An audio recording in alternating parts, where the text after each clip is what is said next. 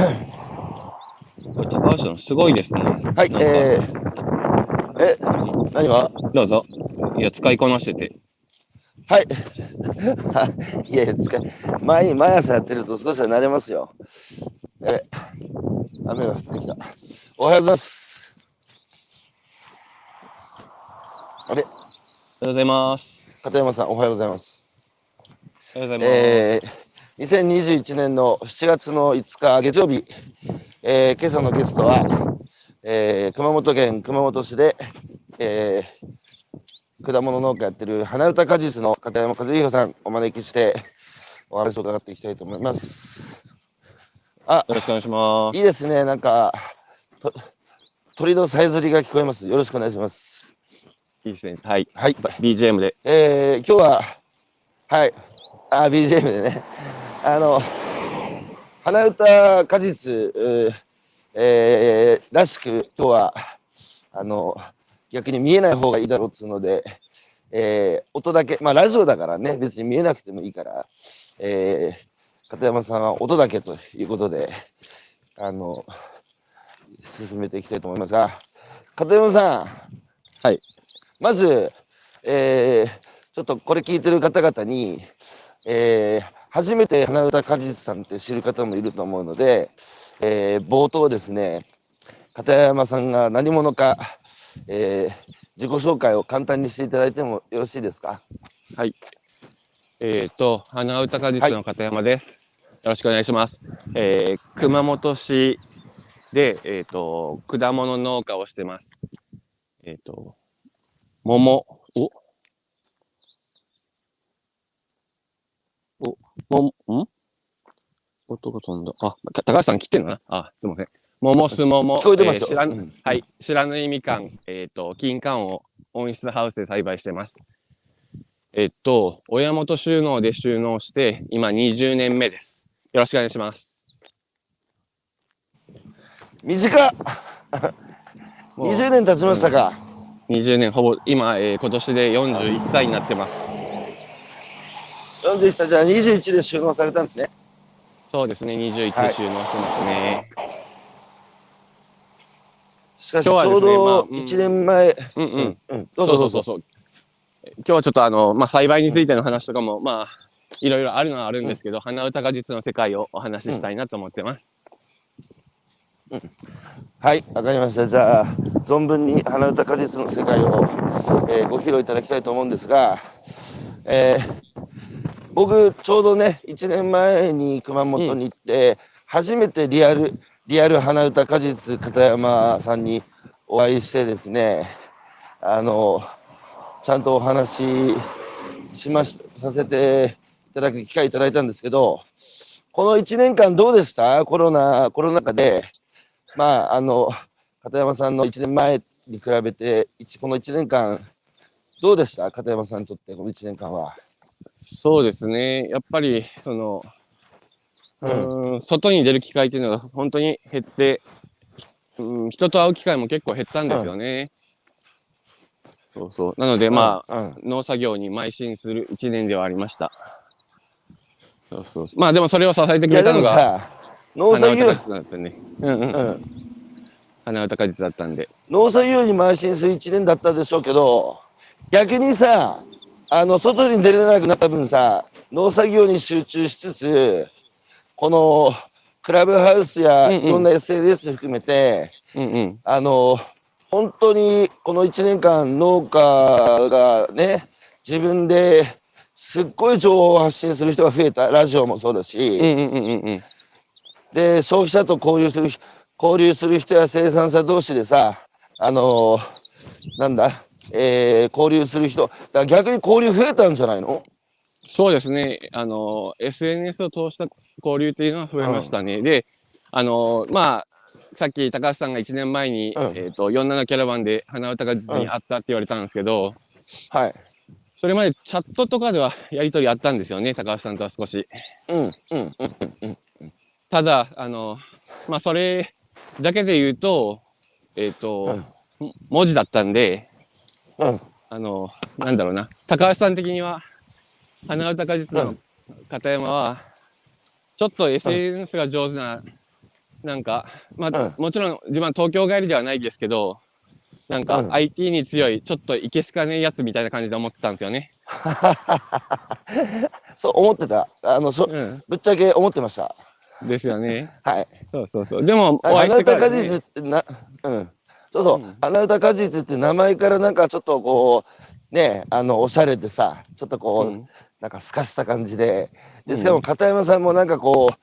う、ね、と最初さ、とっつきにくいっつうか、こう、最初さ、結構ひ人見知りするでしょ？まあ、割とですね。こんなことない？い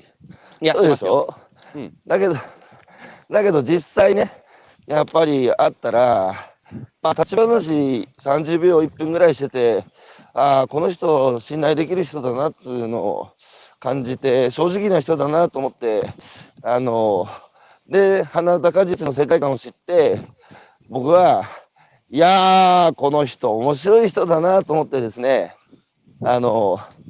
えー、まあ、片山さんだったんですけど、花歌果実ってもともと、なんで、その、これ、お父さんがつけた農園の名前じゃなくて、片山さんがつけた農園の名前ですよね。まあ、一応ですね、のうんまあ農園の名前っていうか、まあ、うんなかなかその農園名とまでは言ってないですけど、まあ、世界観なんですけど、まあ、実は、あのうん。2011年の10月から、あの近所のはい。若手農家とマルシェを始めたんですよね。でちょうど多分その頃農水省もマルシェっていうのを推してた、推してて、で、その時に、マルシェはフランス語なんで、うん。それまでうちは片山農園とも言わず、まあ、片山くんが作ってる果物ぐらいのことだったんですよね。で、それで、うん、ちょっとおしゃれ。れな名前の方がいいよねってことで、うんその時から花歌果実で名乗り始めていて、うん。実は今年一応、まあ、農業始めて20いやだから年近くなりますけど、10周年です。うん。花実としては10周年ね。です。で、その、ちょっとおしゃれな名前がいいなって花歌果実にしたって、そこをちょっとさ、解像度上げて、なぜ花歌果実って名前が出てきたんですか？そうですね。なうん、まあ、割と今、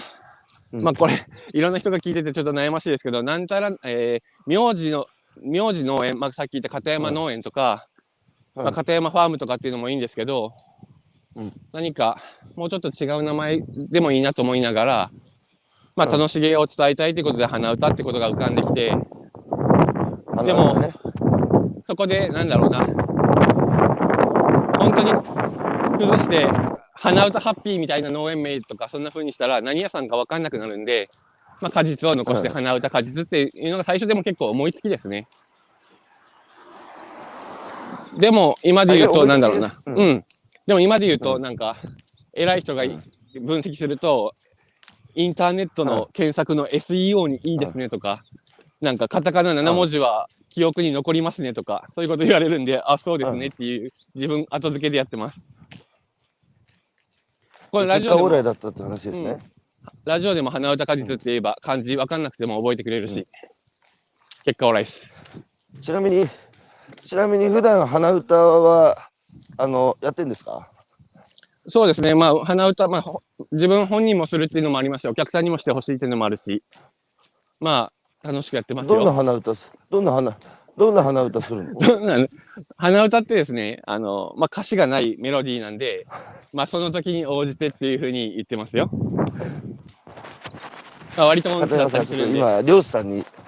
漁師さんなんて、どうも、昨日あれだはい白い T シャツだね。僕、黒い T シャツです。あの、えー、二課星で漁師やってる、はい、佐藤さんです。おおはようございす。ます。おはようございます。今朝、今朝、これ、波強いか、波高いから、海に出れないでしょ。おうお出れないうおう。船にちょっと乗りに行くって。うん。はい。すいません。ありがとうございます。はい、えー、花歌果実、えー、まあ、いやー、結果論かもしれないけど、これ、奥さんのアイデアですか？それとも片山さんのアイデアですか？まあ、自分がなんか考えたなんか割と良くてであの少しだけ脱線するんですけどうちの奥さんハンドメイドアクセサリー作るんですよ。はであの最初はなんか自分の、そう、それは初耳。うん。自分の屋号を持ってたんですけど、あのはうちの果物の花歌果実を知ってもらうことが増えてきて、あの、奥さんのハンドメイドアクセサリーの屋号も花歌果実ってしました。あ、そうなの？仲良しだな、いやおしどり夫婦。そうそう。そうすると、うんあの、なんか、どっちも、なんか相乗効果があって、なんでアクセサリー売ってんのに、あの花歌果実さんと同じ名前なんですかとか言われますね。いや、素敵な話、素敵なエピソードですけど、あの、こんなね、今、花歌果実って名乗って、果物農家を謳歌してる片山さんだけど、ガキの頃はさ、親がやってる農業を見て、もう農業なんか絶対やらねえって思ってたんでしょ？そうですね。あんまり、うん、よく言うあんまり 3K みたい、そうそう、3K みたいな感じで。で、やっぱり、い今でこそ自分も軽トラック乗りますけど、うん、あの、中学の部活の送り迎えとかで、自転車で行ってたんですけど、遅いと車で迎え来るんですよね。で、軽トラックすごい自転車乗せやすいんですけど、なんか周りと違って、ちょっと嫌だな、みたいな感じもありましたし。そうそうあの、やっぱ軽軽トラでさ、学校に来られるのやっぱ恥ずかしかった？まあ、思春期のあの僕にはちょっと恥ずかしいですよね。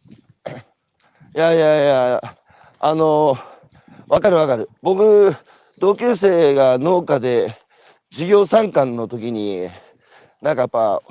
こう、おやじさんが野良仕事の格好のまま来るんですよ、学校に。忙しいから時間の合間縫ってね。うん。そうすると、その、そいつがね、もう、恥ずかしがって、もう、その、来てほしくねえっつう、もう、なんで来てんだよ、みたいな、やってたし、あと最近ね、僕の親戚の、あの、最近つうか、しばらく前、数年前に、おばあさん亡くなった時に孫がね、えー、弔辞読んでたんですけど、うん。謝ってたんですよ、ばあちゃんに。で、何謝ってたかっていうと、それこそ部活、中学の時に部活終わってね、うん。ばあちゃんが迎えに来てくれたけど、いつも軽トラ、軽トラだったから、うん。その体育館の裏でね、みんなに見えないところに待っててくれっつって、その恥ずかしかったからね、うん。あのばあちゃんにそんなことを言ってしまってたのを、ごめんなさいみたいな話を長寿で、その孫が言ってたんですよ、おお嬢さんだったけどね。うんうんうん。だから、いまだにそういうメンタリティってまだ残ってんだなと思ってるんですけど、なんでこれさ、食べ物って食べないと人間生きていけない、それを作ってる親とかじいちゃんばあちゃんの仕事を、なんだよね、この思春期の時にこう、ちょっとこう恥ずかしくて、友達に知られたくないっていうのはどっから来るんだろうね。うん、どうですかね。うん、だからその、そういう気持ちがあったから、あったから、まあなんでかわかんないですけど、あったから、あの、やっぱり農家にならないために、うん。学校の教師とか、デザイナーとか、う。うんん、ケーキ屋さんとか、なんかそんな風になりたいなって思ってたんですよね。うん。ただ、あの、結構ですね、まあ今、今でもそうなんですけど、うんすごい秋っぽくて、うんあの、どの夢も叶わなかったんですよね。秋っぽいってだって20年続けてんじゃん、農家。そうです、そうです。うんで、それって、まあもちろん、なんで続けてるのかっていうのも結構この後の花歌果実の話にもなるんですけど、おあのお、何、何者にでもなれなかったっていうのが自分のモヤモヤなんですよね。その当時。うんうん。なるほど、なるほど。そう。うん。で、ポケモンであの、安倍成美さんとかがお話をされるときに、はい。なんか、義憤って言われるんですよね。よ自分の世の中のモヤモヤを、なんか考えましょうみたいなこと言われるんですけど、自分の中の義憤は、うん。うん。何者にでもなれなかったってことです。で、それを花歌果実で、えー世界を変えたいと思ってるっていうことですね。何者にもなれない世界は作らないと。なるほど。何、今、今、片山さんが言った、何者にもなれない自分って、今結構、僕は社会の大きな若い人たちが直面してる、あの、現現代の病だと思ってて、みんな何者かになりたいんだけど、うん。その何者にもなれないもどかしさに苦しんでる若い人たちは非常に多いけど、その感覚はやっぱ片山さん。よくわかる。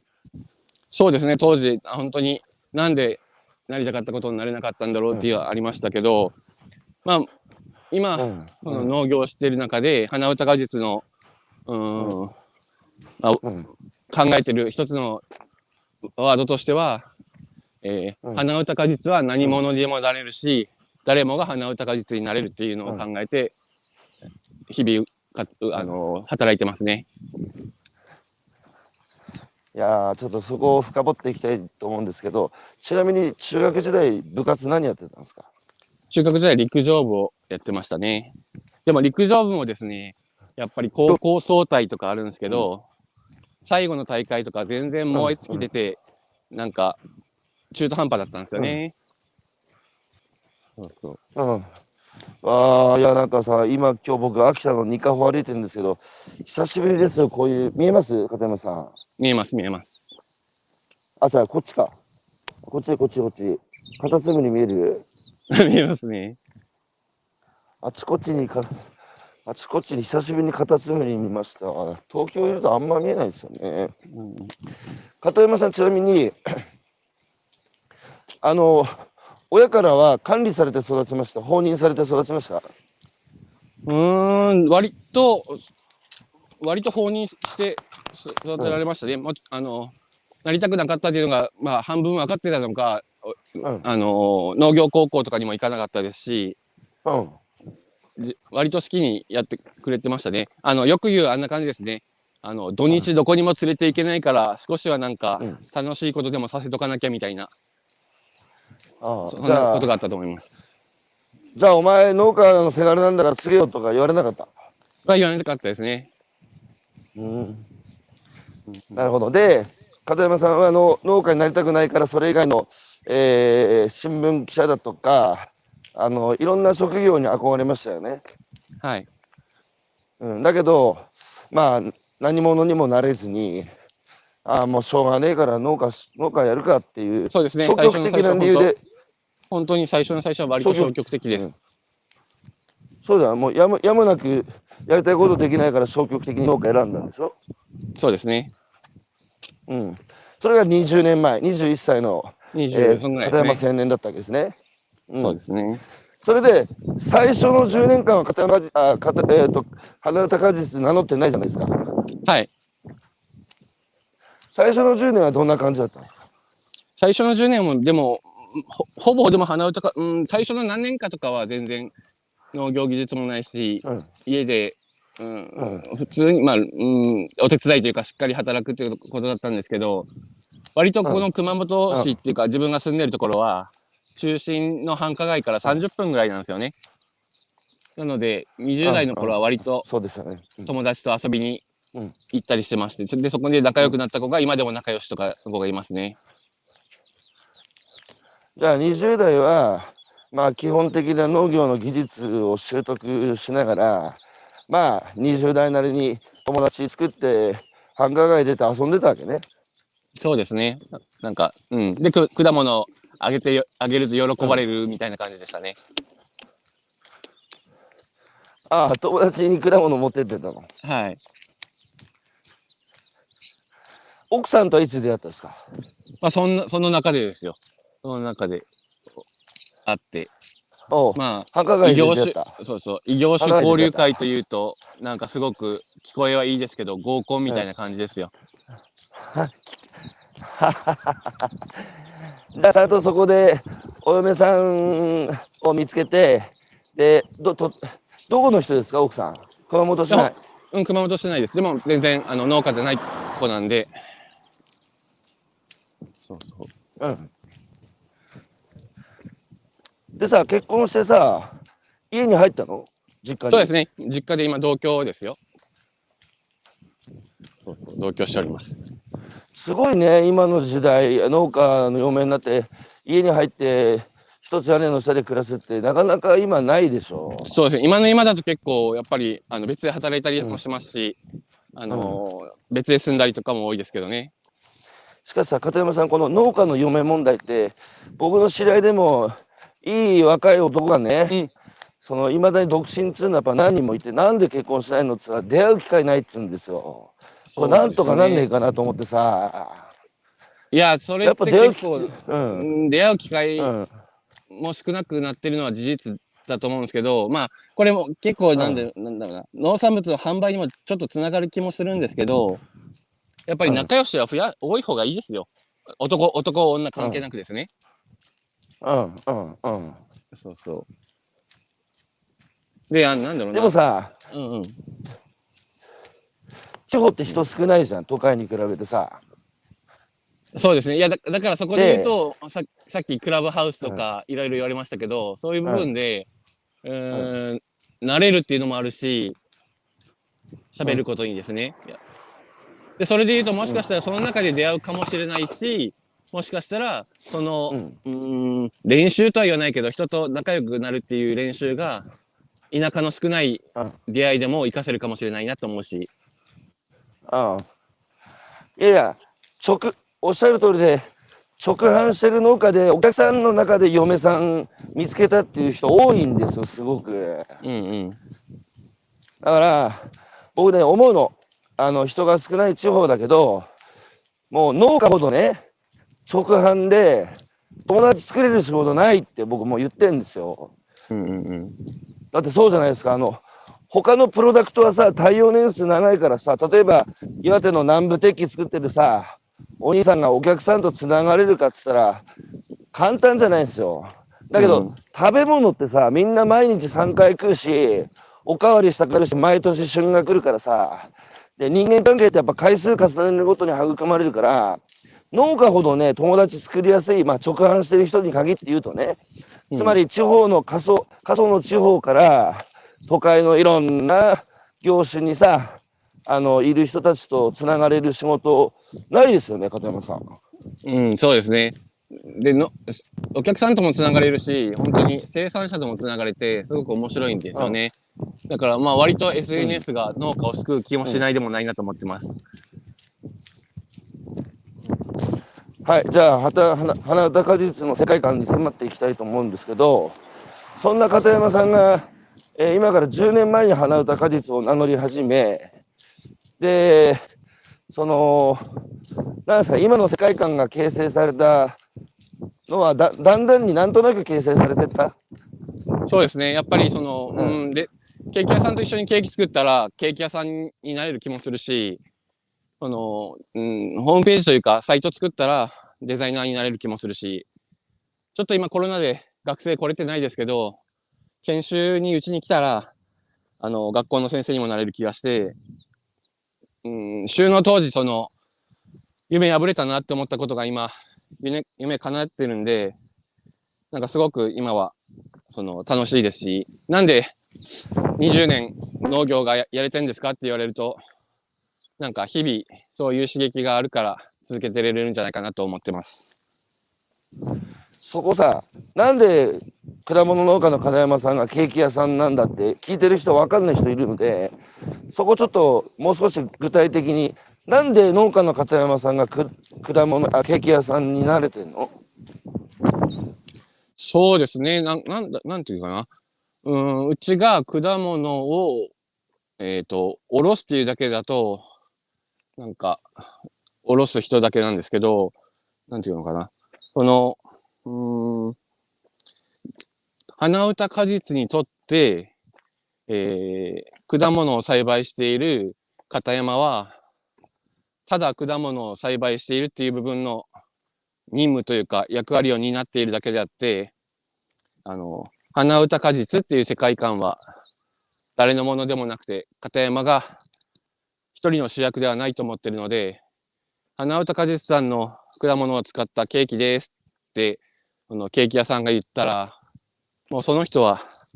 花歌果実になってるんですよね。でそういう部分で、えーっと、花歌果実は何者にでも、ケーキ屋さんにでも、デザイナーにもなれるし、誰もが、えーケーキ屋さんとか、いろんな人が花歌果実もなれるっていう世界観を作ってます。だからあれですよね、あの、ただ、あの、おろして、えーケーキ屋さんから金もらって、あ以上終了じゃなくて、交流するってことですよね。どういうケーキ作るのかっていう会話もするし、もうちょっとこう、ウェットな、こう、え、エモい関係になってるってことでしょ、そうですね。その辺ちょっとあ知りたいですけど。のーうん。その、ななんていうのかな？うーんとですね。今、今で言うと、うーん、まあもちろん業者さんってあえて言いますけど、ケーキ屋さんとかサイト作るところ、まあそれだけじゃなくて、消費者っていう食べる人にもつながるんですけど、うーんと、今なんていうのかな。顔の見える生産者って、まあ、ポケマルでも言ってるんで、ちょっと何とも言えないですけど、顔の見える生産者の結構メリットとデメリットってあると思っていて、メリットは、うん。なんだろうな、安心安全を、この人たちだったら信頼できるかもなっていうふうに、まあ顔が見えると思ってくれるらしいんですよね、割と。ただ、うん。うん。うん。顔が見えすぎると、その生産者が一人の主役で、そのうん。ブランドというか、その世界が決まってしまいそうで、誰もつい、そこに立ち入れなくなっちゃうんですよね。片山、うんそれこそ、さっき言った、えー片山農園の桃を使ってますっていうケーキ屋さんが言うと、それは片山農園の桃であって、そのケーキ屋さんが卸で使ってますっていう部分でしかなくなってしまって、その人がなんか自分ごとじゃなく、あんまり自分ごとじゃなくなるんですよね。ただの食材として使ってしまうんで。なので、顔が見えない、まあ今日もオフラインの写真でうち出てますけど、顔が見えないっていうことは実は誰もが花歌果実において主役になれるっていうのを使えるっていうことはすごくメリットだなと逆に思ってます。ただ、その、さっき言った顔が見えると安心安全が信頼できるって言ったんですけど、うちあまり顔を出してないんで、その安心安全っていう信頼がないんじゃないかというか、どうやってやってるのかっていうと、逆に、そのケーキ屋さんだったり、えーうちのことを好きでいてくれる人が、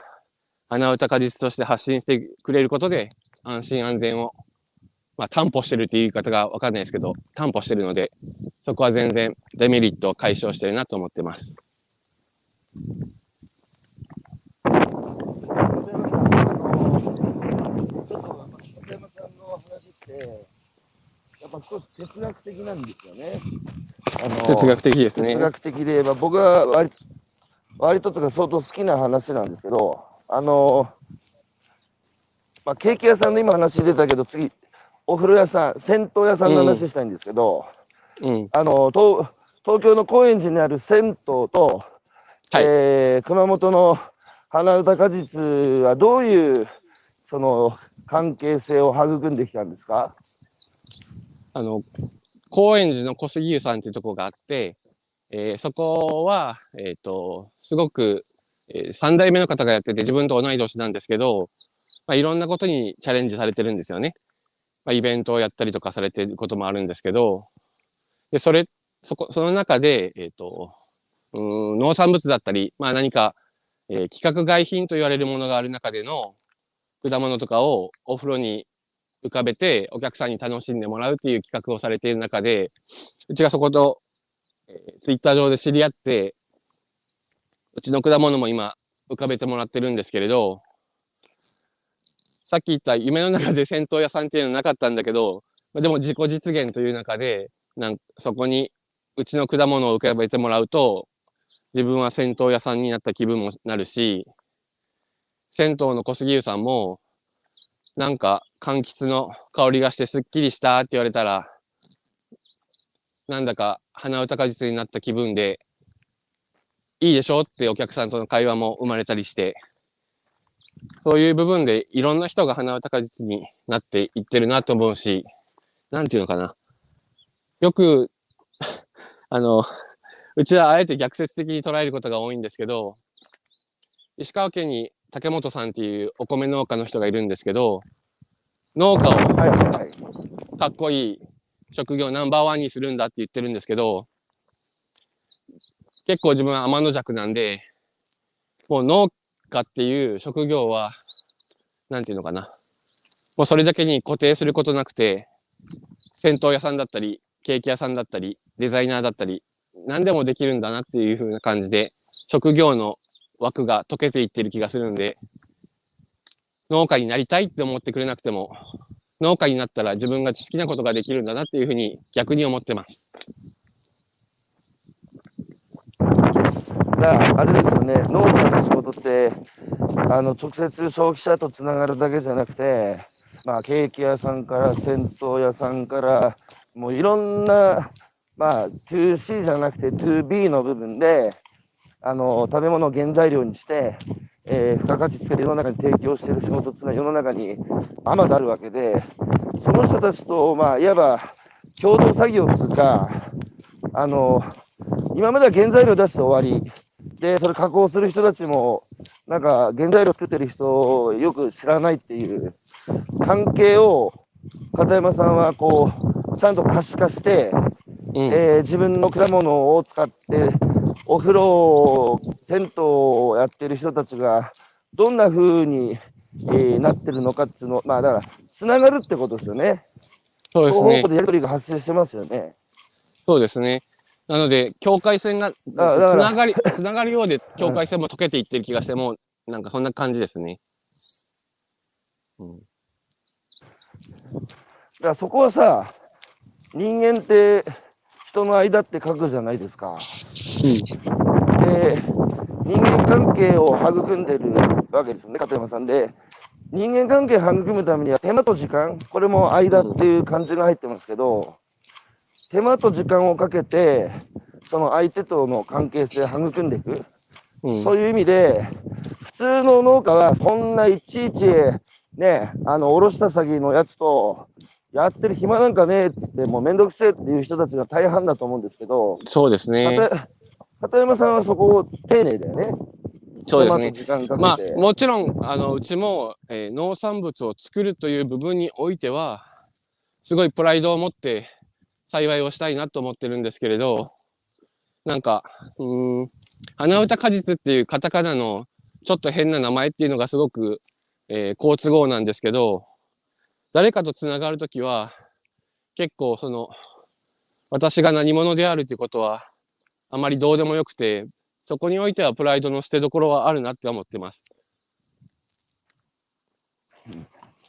片山さん、これ何の、何の船かわかる？これ。ん？なんこれ何ですかね？何ですか、この、大きなさ、このなんか、電電気つけるやつ見える？うん。これね、イカ釣りですよ。イカ釣り。イカ釣り。イカはね、光に寄ってくるからね。あですね。光でやってみますね。でもさ、ポケマルとか食べチョクとか直販やってさ、漁師ともつながり持ったでしょ？そうですね。あの、あれです、あれです。サロマ湖の相葉さんとかですね。仲良しです。この間さも、えっ、と、ホッケ、ホッケの開きが来ました。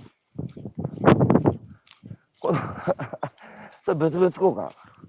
物々交換ですね。てかもう物々交換がもう分かんなくなってるんですよね。あの、うちに届いてこれは物々交換のお返しでもらったのかなとか思うし、あれでもこれは今度うちが返す番だったかなって、もうエンドレスですね。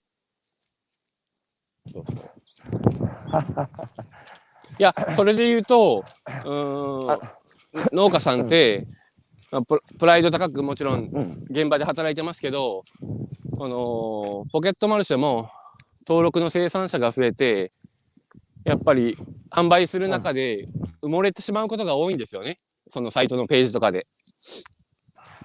あで高橋さんのあの本で、何でしたっけ？えっ、と、だから僕は農家をスターにするってあるじゃないですか。はいはいはい。で、あれってなかなか本って難しくて時代ってして流れるんですけど、自分は今、うんうん一番星になれないかもしれないけれど、いろんな輝き方をしている生産者はいると思っていて、あの、星のそれぞれが星座になる方が、あの、点がつながって、お客さんに、お客さんとか他の生産者に知ってもらえるんだなっていうふうに思ってて、なんか、の生産者同士のつながりだったり、物々交換でのおすすめし合だったり、そういうことがこれから楽しいなというふうに思ってますね。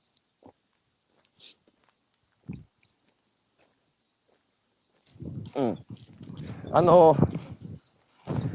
片山さん、すごいおせっかいな人じゃないですか。おせっかいです。うん。あの、ポケマルに登録したばっかりの新人の農家さんで、うん。あああっち行った方がいい。あっち戻った方がいい。こっちから行かないお、通れないか？あの、その、今5000人いるからね、えー新しい農家とか漁師が埋もれて売れ、売れてないんじゃないかって心配して、片山さん、いろんなこう工夫、その人たちが売れるための工夫を考えて提案したりしてるじゃないですか。そうですね。例えばどんなことを考えたんですか？うーんとですね、うんまあ、もちろん物々交換っていうの中で、Twitter とか SNS でこれ食べてみたら美味しかったんですよっていうこともあると思いますし、えっ、と、うちが果物をお客さんに対して発送するときに、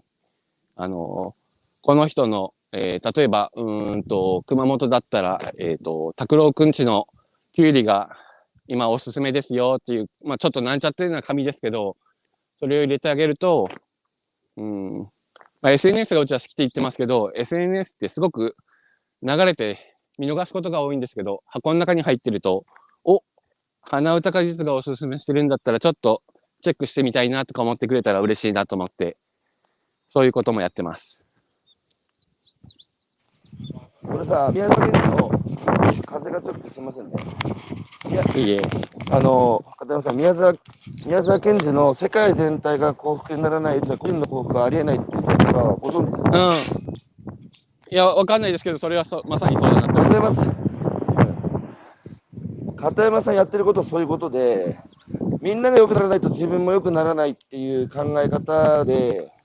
あの直販やってる人ってなかなかいない、まあ、自分さえ売れればいいやっていう人がほとんどだと思ってるんですけど、なんでそんなさ、みんなが良くならないと自分も良くならないっていう考えなんですか？そうですね。いや、ま本当にでも、えーさっき言ったみたいに、つながらないと、そもそもうちも知ってもらえないというのがもちろんあるんですけれど、この、えーこれも結構、えー逆説的な話になるんですけど、まあ、ポケットマルシェさんとかで言うと、うん、農家それぞれのストーリーが大事だな、みたいなことも言われるんですけれど、結構自分はそれは疑っていて、えーストーリー消費って言うんですよね。なんか思いに共感して買いますみたいなことで言うと、さっき高橋さんは、はいはいはいはいはいはいはい毎日、毎日毎日食べるんだって言ってたじゃないですか。ものただ、毎日毎日食べる中で、日本の農家さんはすごい勤勉なんで、結構どれも美味しいんですよね。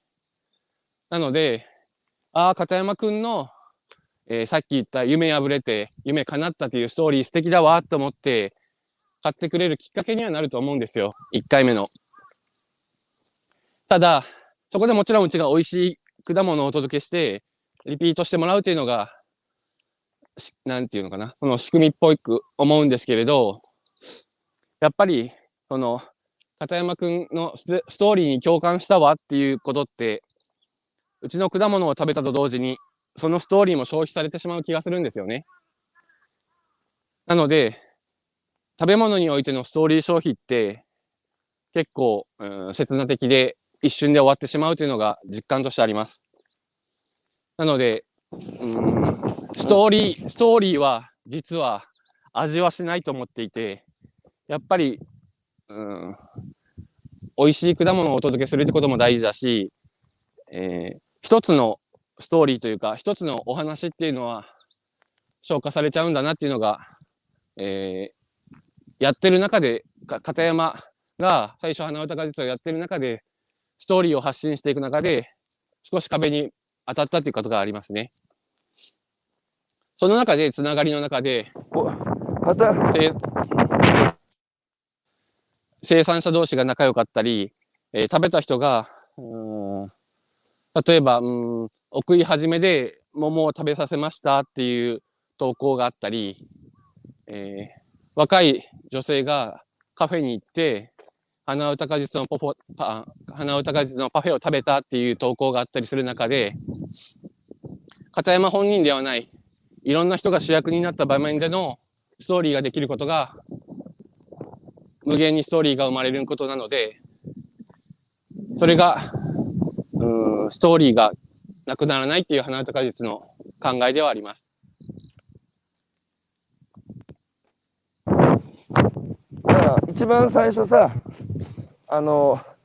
片山さんがだって何者にでもなれない、いい自分をこうもどかしさを感じてで今花歌果実語っていろんな消費者僕全ての消費者は生産者でるって言ってるんですけどうん。みんななんか作ってるのねケーキ屋さんケーキ作ってるしそのその人たちとつながることで片山さんは何者にでもなれ慣れた自分を、まあ、発見をして、それは一つのストーリーだけど、そこから始まる人たちは、必ずしも多くないし、そこで始まったからといって、まあ、その後つながり続けるわけじゃない。だけど、普通になんか、片山、あ花高実っていう名前がこうキャッチーだし、チャーミングだし、美味しいってパフェ食ったっていうところから、その結局、食卓のこう世界と片山さんののその農場の世界がつながったときに、無数のさ、物語が生まれるじゃないですか。そういうことです。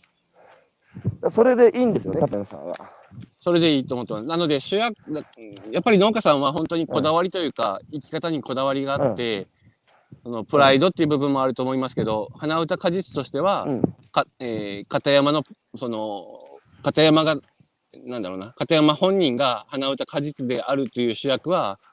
もう、えーあらゆる人に譲っているということですね。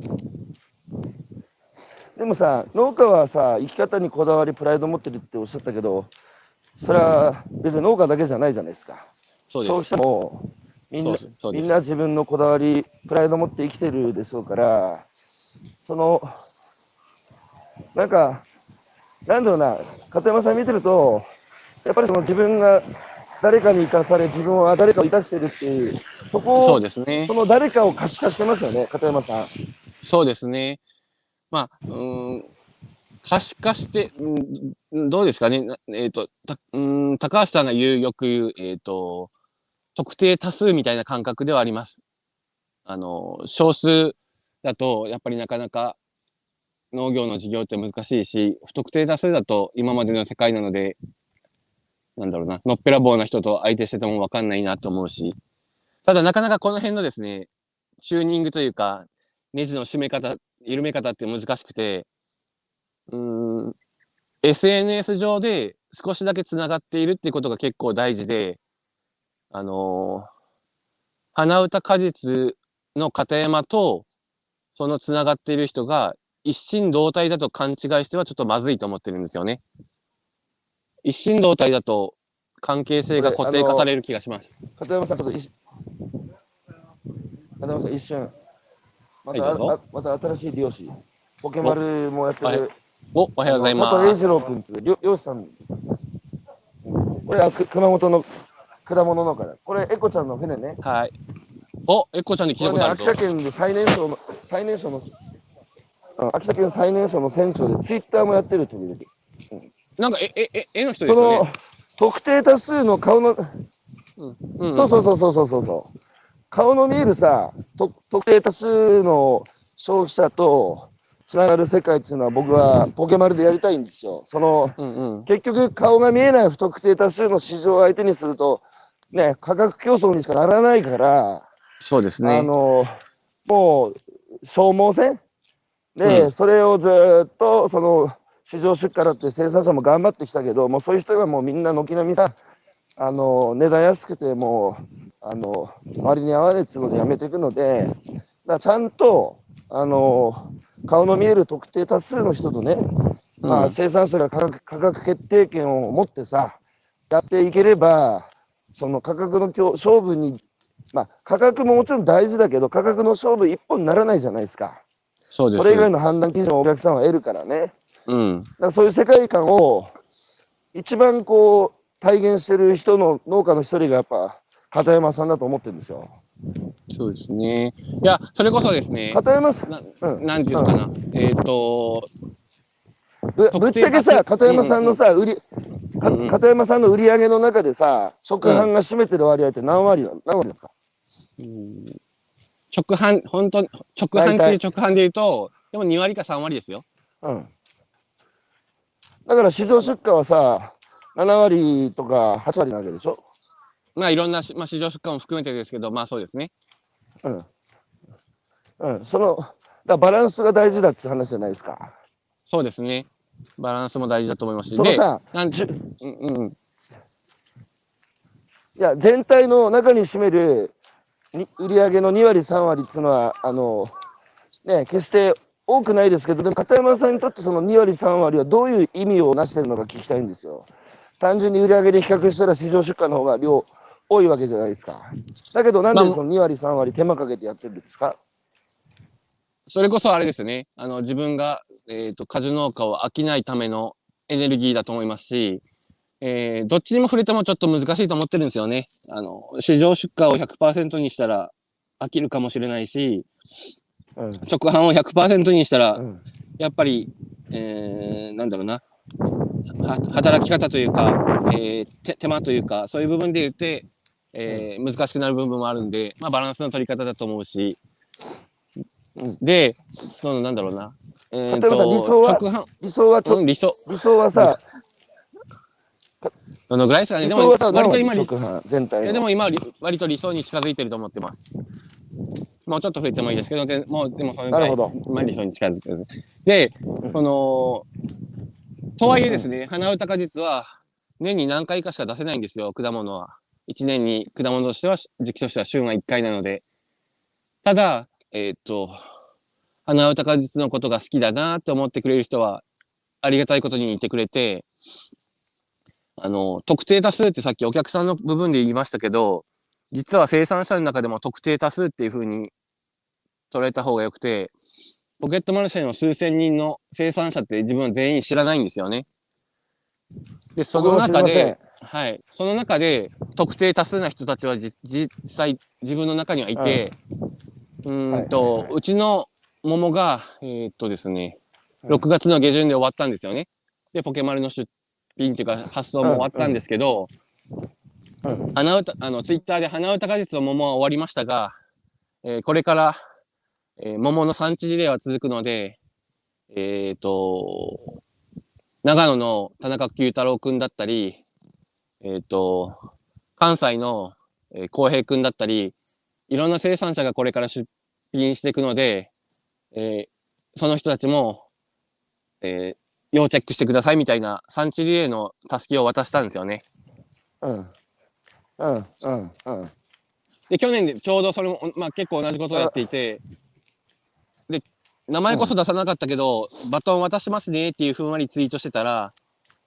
去年うん田中久太郎くんがなんかすごい感銘を受けてくれたみたいで、9月、うん。田中久太郎くん、えーっとですね、三まあわかりやすく言うと三冠王だったんですよ、ポケマルで。で、それって、およかったですみたいなツイート、久太郎くんしてたんですけど、よかったですねって。返信したら、片山さんのバトンもらってましたかみたいな結構熱いことを言ってくれて、おー。やっぱり産地九リレーってすごいなともあい思いました。つ、ああ、いや、本来だって農協だってさ、あの、その、なんだ、産地リレーじゃないですけど、まあ、日本全体で産地リレーやってたじゃないですか。でも、僕やっぱり、子と子がつながりながら産地リレーするって、やっぱまたそれも、ね、今みたいな話につながるわけで、うん。だそこが今片山さんが特定多数顔が見る特定多数の世界っていうのはお客さんだけじゃなくて生産者同士でもやれる、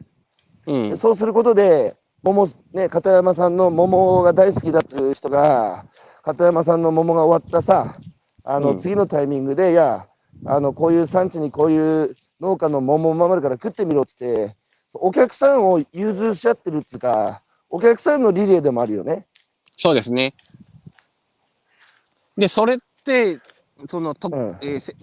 生産者同士を特定多数にするにはどうしたらいいのかなっていつも思っていて、うん。やっぱり、なかなか文字って難しくないですか？ツイッターで仲良くなるって結構限界がある気がしていて、うんうんうん。最初に高橋さんと今日話したうん。みたいに、片山と会うまではとか、声を聞くまでは、半分ぐらいしか分かってないなと思ってて、その中身としては。うん。で、今、あのー自分は結構好きで、朝からうん。結構作業中とかクラブハウスずっとやってるんですよね、うん。音声で。で、農家さん同士でやってると、すごく、なんえっ、とですね、クラブハウスで言うと1月下旬ぐらいから始まってるんですよ。うん。うん。で、それがもう半年ぐらい経って、もう家族、家族よりも喋ってんじゃないかなと思うし、たった半年しか繋がってないけど、4、5年の友達みたいな感じがするんですよね。うんうんうん。それで言うとと、もう完全に特定多数になってるなと思うし、うん。やっぱり、まあ顔、まあちょっとなかなかズームっていうと顔も出すっていうことがあって、作業中なかなか難しいこともあるんですけど、声だけ、うん。文字だけじゃなくて声っていうと、やっぱり身体性っていうか体の形がちょっと分かってきて、すごく仲良くなりますよ。うんうん。いやいや、全然文字と声は違いますからね。だから音声メディアが今、あの広がってるのは、今おっしゃったような理由からなんでしょうけど、あの要はやっぱ農家って、これさ、今、クラブハウスずっといまだにね、クラブハウスが過疎ったって言われる中で、うんうん。引き続き、ね、楽しん楽しんで交流されてるのは、やっぱ生産者が多い印象なんですよね。そうですそういね。う意味で、農家、農家ってやっぱ一人仕事で現場でやってるから、やっぱ、なんつうか、こう、こ寂しいっつうか孤独だってことはありますよ。だって一日中誰とも会話しない日だとあるわけじゃないですか、生産者そうですねあの、だから何ですかね。ら。で、えっ、と、僕はやっぱ寂しね、寂しくはないが悲しいって、悲しくない悲しくはないが、ちょっと寂しいって感じですよね。うん。いや、で、僕、やっぱ田舎でね、農業を継がないっつう人たち、若い人たちは見てると、うんまあ、稼ぎが悪いっていうのもあるけど、もっと大きな理由は、田舎ってもう固定した人間関係が永遠続いていくっつう、若い人からするともう、生き地獄ですよ。そうですねもう。ね、世界は広いのに、いっつも隣近所のさ、あの、おじさんたちと、あるいは消防団に行けば、いっつも同じメンバーで、うんずっと続いていくっていうことの良さももちろんあるんですよ。あの、だけど、やっぱり異質な世界に触れる機会が非常に少ないので、やっぱこう、息苦しい。うんだけど、片山さんが一つ示した可能性っていうのは、片山さんは地元でね、農協の青年部の、あの、長をやりながらさ、地域社会の人たちと固定した人間関係もさ、あの、ちゃんと育みながら、一方で、その、ポケマルや食べ直みたいな直販サイト、それから朝の朝礼だけが、そうですね。とか。そのクラブハウス使って、えーしかも片山さんの場合、ね、そのいろんなお客さんと直接さ、つながって、自分の果物がケーキに化けたり、えー銭湯に訪れる人たちを喜ばせたりっつうので、もう片山さんに羽が生えてんだよ。羽が生えて、もう日本中を自由自在に旅してさ、うんうん、あの飛び跳ねてるから、全然息苦しくないでしょ。それを示したんですよ、すね片山さんは。農農業のその直販の素晴らしさを、片山さんが示したのは、その田舎の息苦しさを、あの、こうに風穴を開けることを自分でできるんだぞっていうのをね、僕は示したと思ってますよ。うんうんうん。そうですね。だから本当に片山本人はこの熊本の田舎で農作業をしてますけど、本当に果物のお届け先でこういうふうに食べましたとか、いろんなお届けの声を聞くと、果物が自分の代わりに旅してくれてるようで、すごく世界は広がりましたし、でもこれを自分だけの鼻歌果実だからできるじゃないですかっていうことでは終わりたくなくて、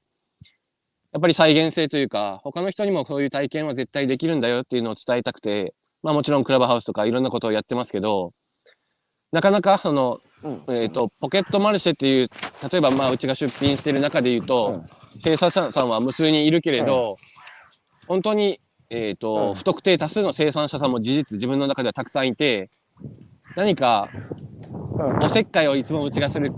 ところで言うと、なんか、まあ、ズームっていうと本当にこうん。顔を出すっていうハードルとかいろいろあるけれど、クラブハウスとか、まあなんかちょっとしたことでうん。つながって、なんかその固定化されたモヤモヤを少しでも解消してくれて、うん。なんなんだ、なんか自分と同じやついいんじゃんっていうのをすごく増やしたい気はしますね。うんうんうんうんうんそれなんかできないですかね、ポケットマルシェで。まあなんか、まあ、ズーム会をたたくさん開くとかもなかなか難しいのは難しいですけど、案外つい消費者とつながりを持とうといやいや。思っている中では、生産者同士も実はそれほど顔見知りじゃないみたいなことも結構あったりして、うん。うん。いやいや、あのなんかね、うんと、僕らプラットフォーマーなので、あのなんか場を場を提供してるので、本来であれば、生産者と消費者がもう、ね、自由に、あの好きな好きなように勝手に、買ってきままにですね。うんうんうん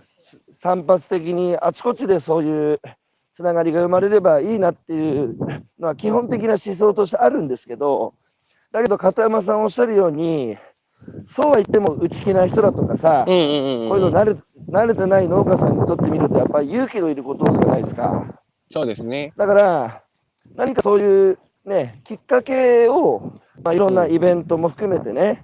あのそういう人たちでもこうハードル低くできるようなきっかけは定期的に、まあ、作っていきたいなっていうふうにあの思ってます。あのすいません、えーちょっとコメントがいろいろ来てたのを忘れておうえーおはようございます。えー金田さん、青森の花高果実さんとクラブハウスで知り合いになり、金柑を送っていただきましたが、大変美味しかったです。ありがとうございますおク。ラブハウスながらですね。えーは岩手県花巻市の佐々木さん、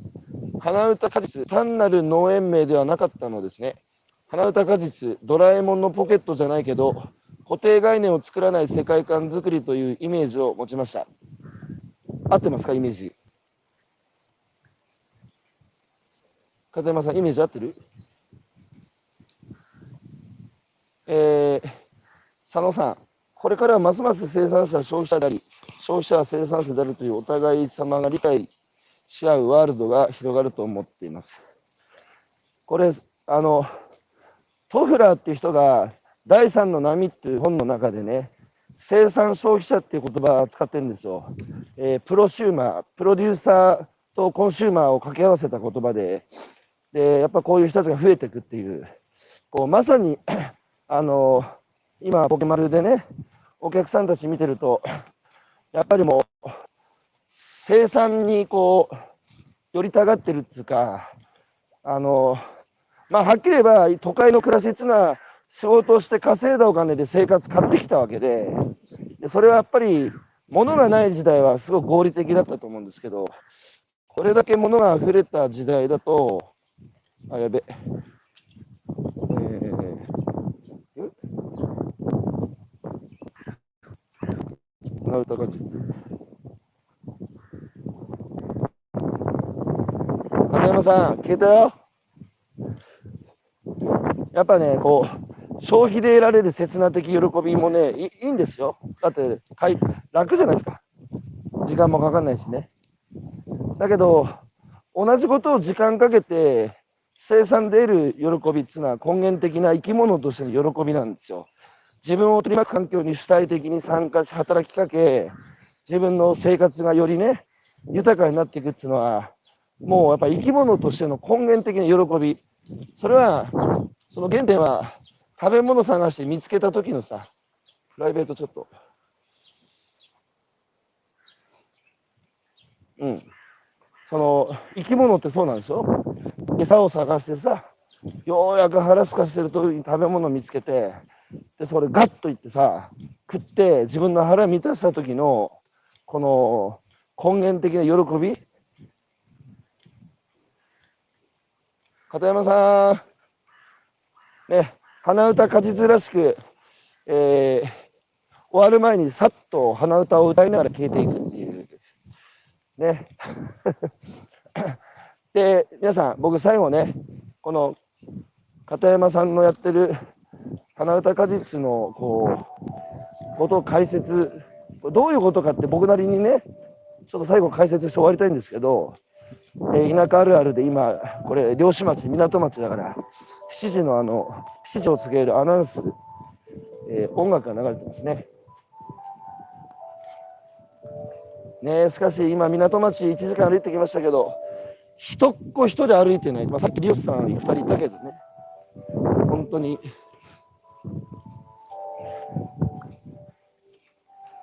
あれなんですよ。